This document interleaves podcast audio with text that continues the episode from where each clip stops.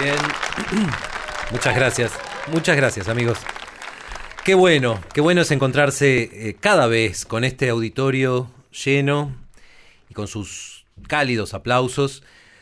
Les cuento que hoy tengo para ustedes la historia de un amor verdaderamente raro.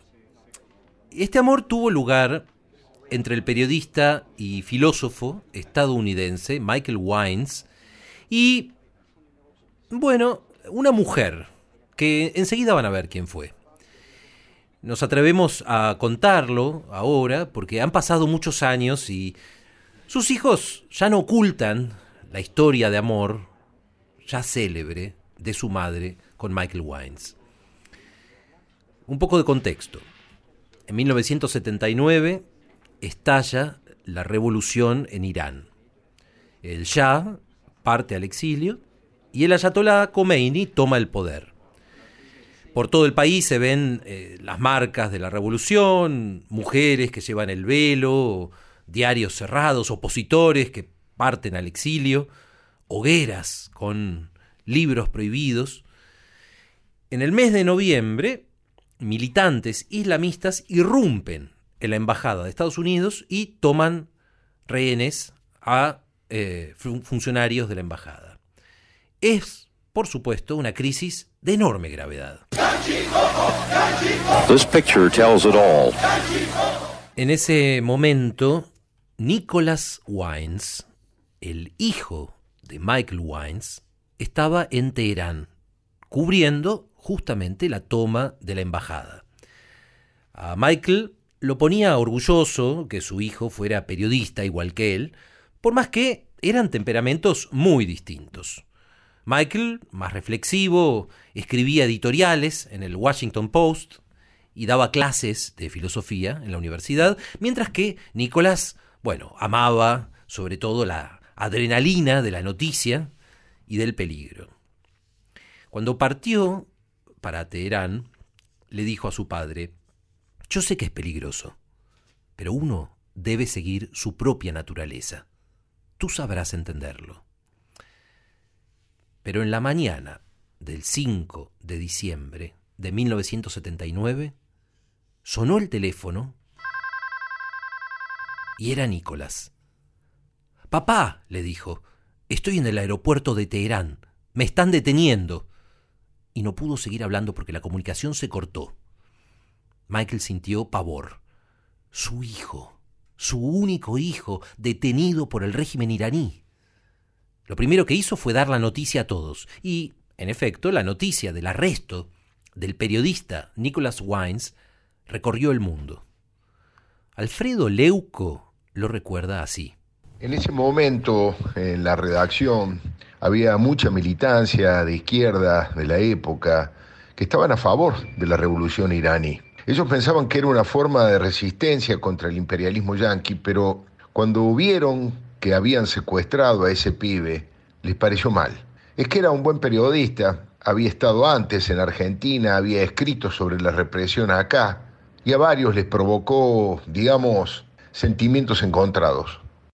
Wines apeló a sus contactos en la política, que no eran pocos, para que lo ayudaran a liberar a Nicolás. Nadie le hizo caso. Nadie, salvo la ministra de Defensa francesa, Dominique Lapierre. Wines la había entrevistado años antes, y Dominique Lapierre tenía fama de, de dura, pero le dijo, estoy al tanto, Michael, ya me estoy ocupando. Dijo también que tenía relación con algunos funcionarios iraníes y que apenas tuviera alguna noticia lo llamaba. Lo que Michael Wines no sabía era que sus conversaciones estaban siendo grabadas por los servicios secretos. Gracias a eso es que hoy podemos reproducirlas. Bien, en el fragmento que vamos a escuchar ahora ustedes van a poder apreciar el pánico de Wines y la calma que demostró la ministra de Defensa. Por supuesto, el diálogo está doblado al español.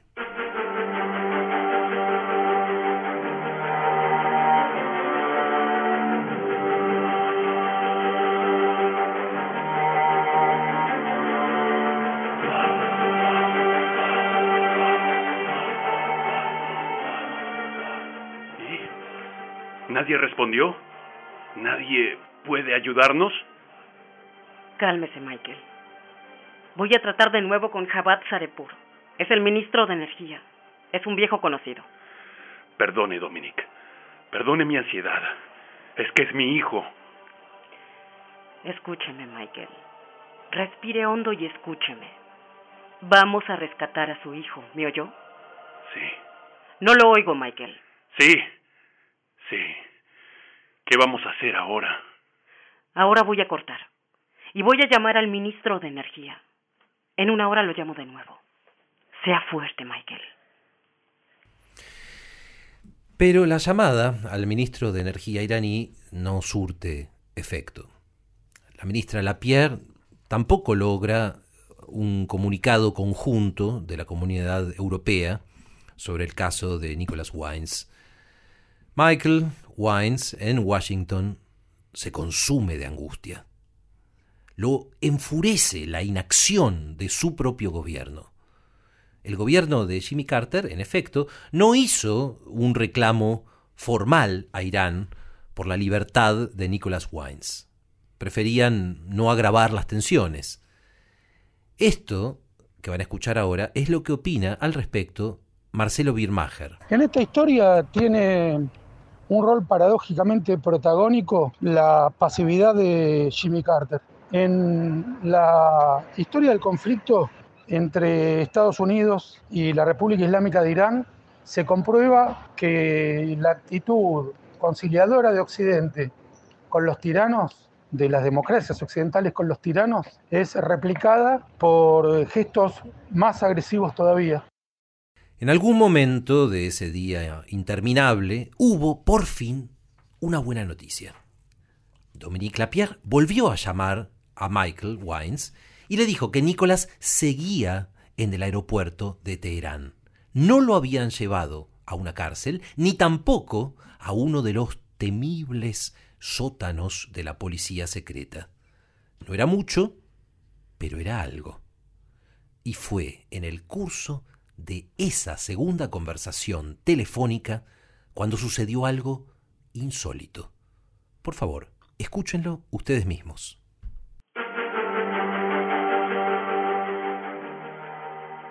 Michael, por fin tengo noticias para usted. Sabemos dónde está Nicolás.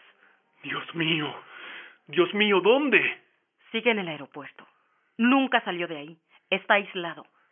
Pero está en el aeropuerto. Gracias a Dios. Eso es bueno, ¿verdad? Depende. ¿Depende? Si está en manos de la policía aeroportuaria es bueno. No queremos que lo tenga el servicio de inteligencia. Su hijo es valiente, Michael. Sale a su padre. Dominique, quiero que sepa que nunca olvidaré lo que usted hizo por mi hijo y por mí. Usted es una hermosa persona. Y, si me permite decirlo, Dominique también es una hermosa mujer. Cuando Michael Wines pronuncia estas palabras, se produce un largo silencio al otro lado de la línea. Michael no puede creer su propia estupidez. Piensa, Dios mío, ¿qué hice? Le dije algo completamente fuera de lugar a esta mujer de quien depende la vida de mi hijo. ¿Y si se ofende? ¿Y si decide no ayudarme más? No me lo voy a perdonar nunca. Pero cuando Michael Wines está torturándose con estos pensamientos, oye de nuevo la voz de la ministra de Defensa, con un tono diferente, casi tímido, Dominique Lapierre pregunta. ¿De verdad piensa que soy hermosa?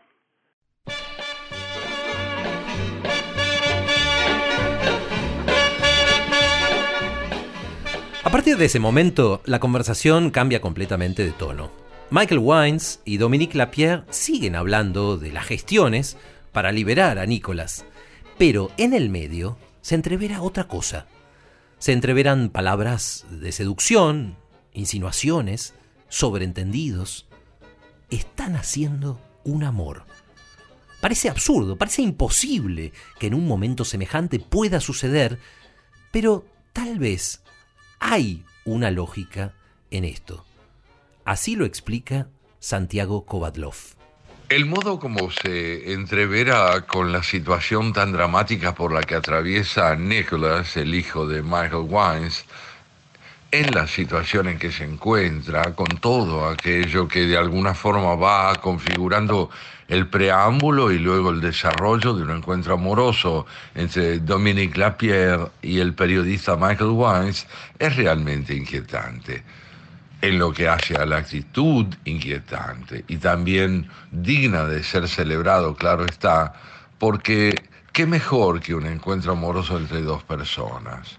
Pero cuando de Dominique Lapierre se dice que tenía fama de dura, honrando su apellido, hay que matizarlo, porque evidentemente ella se mostró muy permeable a la palabra seductora del periodista y finalmente también alentó en él el desarrollo de ese acercamiento a su persona más que a la ministra de Defensa. Ella tenía las defensas bajas, convengamos que las tenía. No hay duda de que la historia también es más interesante desde el punto de vista psicológico en lo que hace al vínculo entre ellos, que desde el punto de vista de una estricta coherencia política, aunque esta nos faltó también, y todo terminó al parecer bastante bien para Nicolás. Cuando él le dice que es una muestra eh, de seducción, la que él realiza sobre ella y ella se muestra seducida por esa intervención que pareciera descabellada y sin embargo es certera, pero al mismo tiempo evidencia un cierto desequilibrio en el contexto de lo que está ocurriendo con el padre.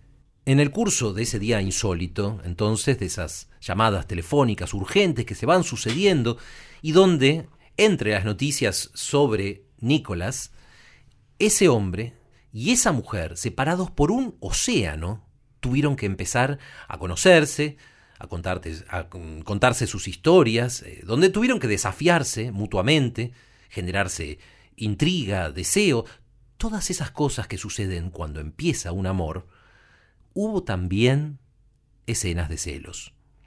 En cierto momento de ese día, Dominique le dijo, eufórica, que había logrado una comunicación con el candidato republicano a la presidencia de Estados Unidos, Ronald Reagan. Le dijo que estaba por entrar la llamada de Reagan y que dentro de diez minutos volvería a llamarlo a él. Pero pasaron diez minutos, pasaron veinte, pasaron dos horas y Dominique no llamaba.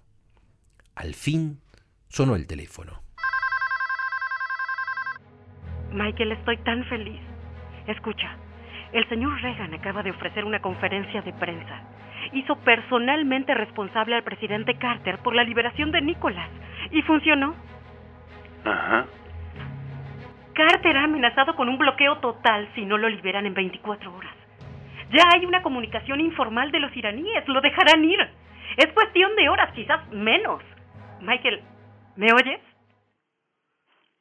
Michael, ¿Sigues ahí? ¿Por qué no dices nada? ¿A eso llamas diez minutos? ¿A qué te refieres? Todos hablan de lo seductor que es Ronald Reagan. Ay, el señor Reagan. Ay, su pelo. ¿Dos horas al teléfono? ¿De verdad? ¿Tan entretenida estabas?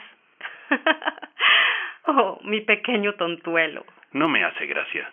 Dominique, te dejo demasiado tiempo sola. Esto tiene que cambiar. Pasaron las horas.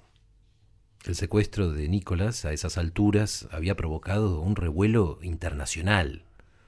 No solo las organizaciones de derechos humanos, no solo los gobiernos de Europa, de América, incluso de Asia, reclamaban su liberación, sino también muchos intelectuales de izquierda, como Jean-Paul Sartre, Michel Foucault y Simone Weil. En realidad, Amigos, el secuestro de Nicholas Wines produjo todo un realineamiento de la política internacional. Hasta hoy se hacen sentir las consecuencias. Mientras tanto, el idilio telefónico entre Michael Wines y Dominique Lapierre seguía su curso.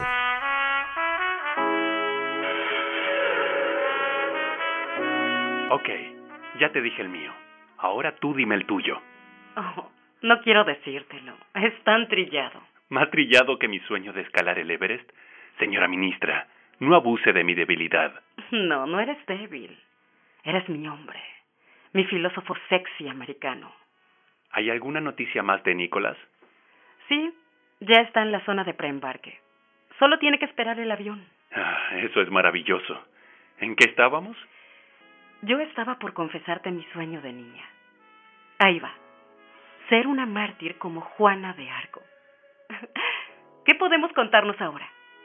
Ya sé. ¿Cuál es tu trago preferido? El mío es el Cosmopolitan. ¿Qué llevas puesto en este momento? Oh, Michael, eres un animal.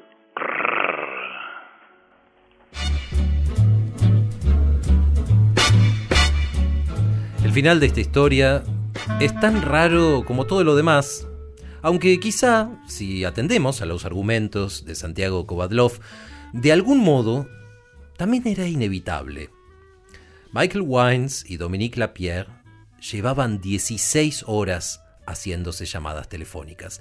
16 horas de miedo y de esperanza, 16 horas también de conocerse y desearse el uno al otro. Los dos se sentían de nuevo jóvenes, de alguna manera inmortales, y sentían que nadie los había entendido nunca tan perfectamente como ellos se entendían el uno al otro. De vez en cuando también se acordaban de Nicolás. Por lo visto, no solo le interesaba que su hijo estuviera a resguardo de cualquier peligro, sino de paso también poder aprovechar la ocasión para acercarse a esta mujer a la que sin duda conocía y sobre cuyo encanto no tenía la menor duda. En fin, matices psicológicos de un desequilibrio que alcanzó un excelente resultado, por lo visto. Por otra parte, también es verdad que ella, lejos de desalentar en él este acercamiento seductor más bien lo promueve. En este sentido, digamos que ambos estaban predispuestos a hacerle lugar en algún momento a este segundo propósito. Por lo visto, a salvo el hijo resguardado de un riesgo mayor, estas dos personas se han lanzado a la aventura de un acercamiento que tuvo un muy afortunado desenlace. Me parece que la historia es intrincada, no solo políticamente, sino también afectivamente.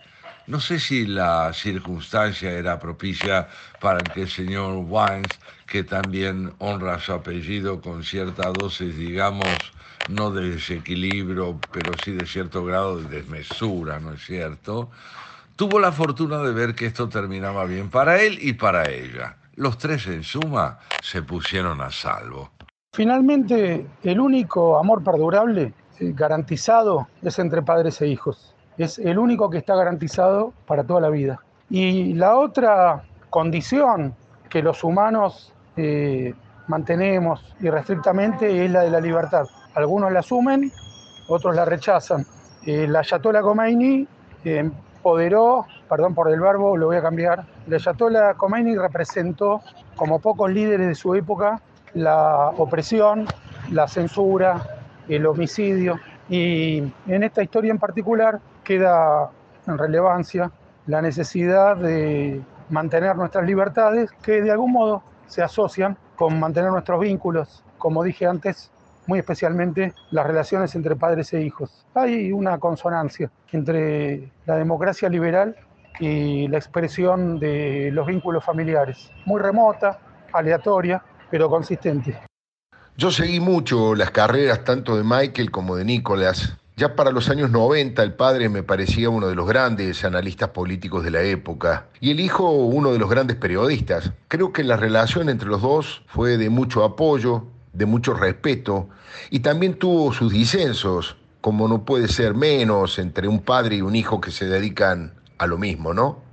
Pero creo que algo fue clave. Michael nunca le ocultó a su hijo que era un ser humano, con sus pulsiones humanas, además de un padre. Y Nicolás aceptó que cada uno sigue su propia naturaleza, y eso también, de alguna manera, lo hizo mejor periodista. El último diálogo entre Dominique Lapierre y Michael Wines me exime de comentarios. Con esto, queridos amigos, cerramos este quinto encuentro del ciclo Amores Raros. Simplemente escúchenlo.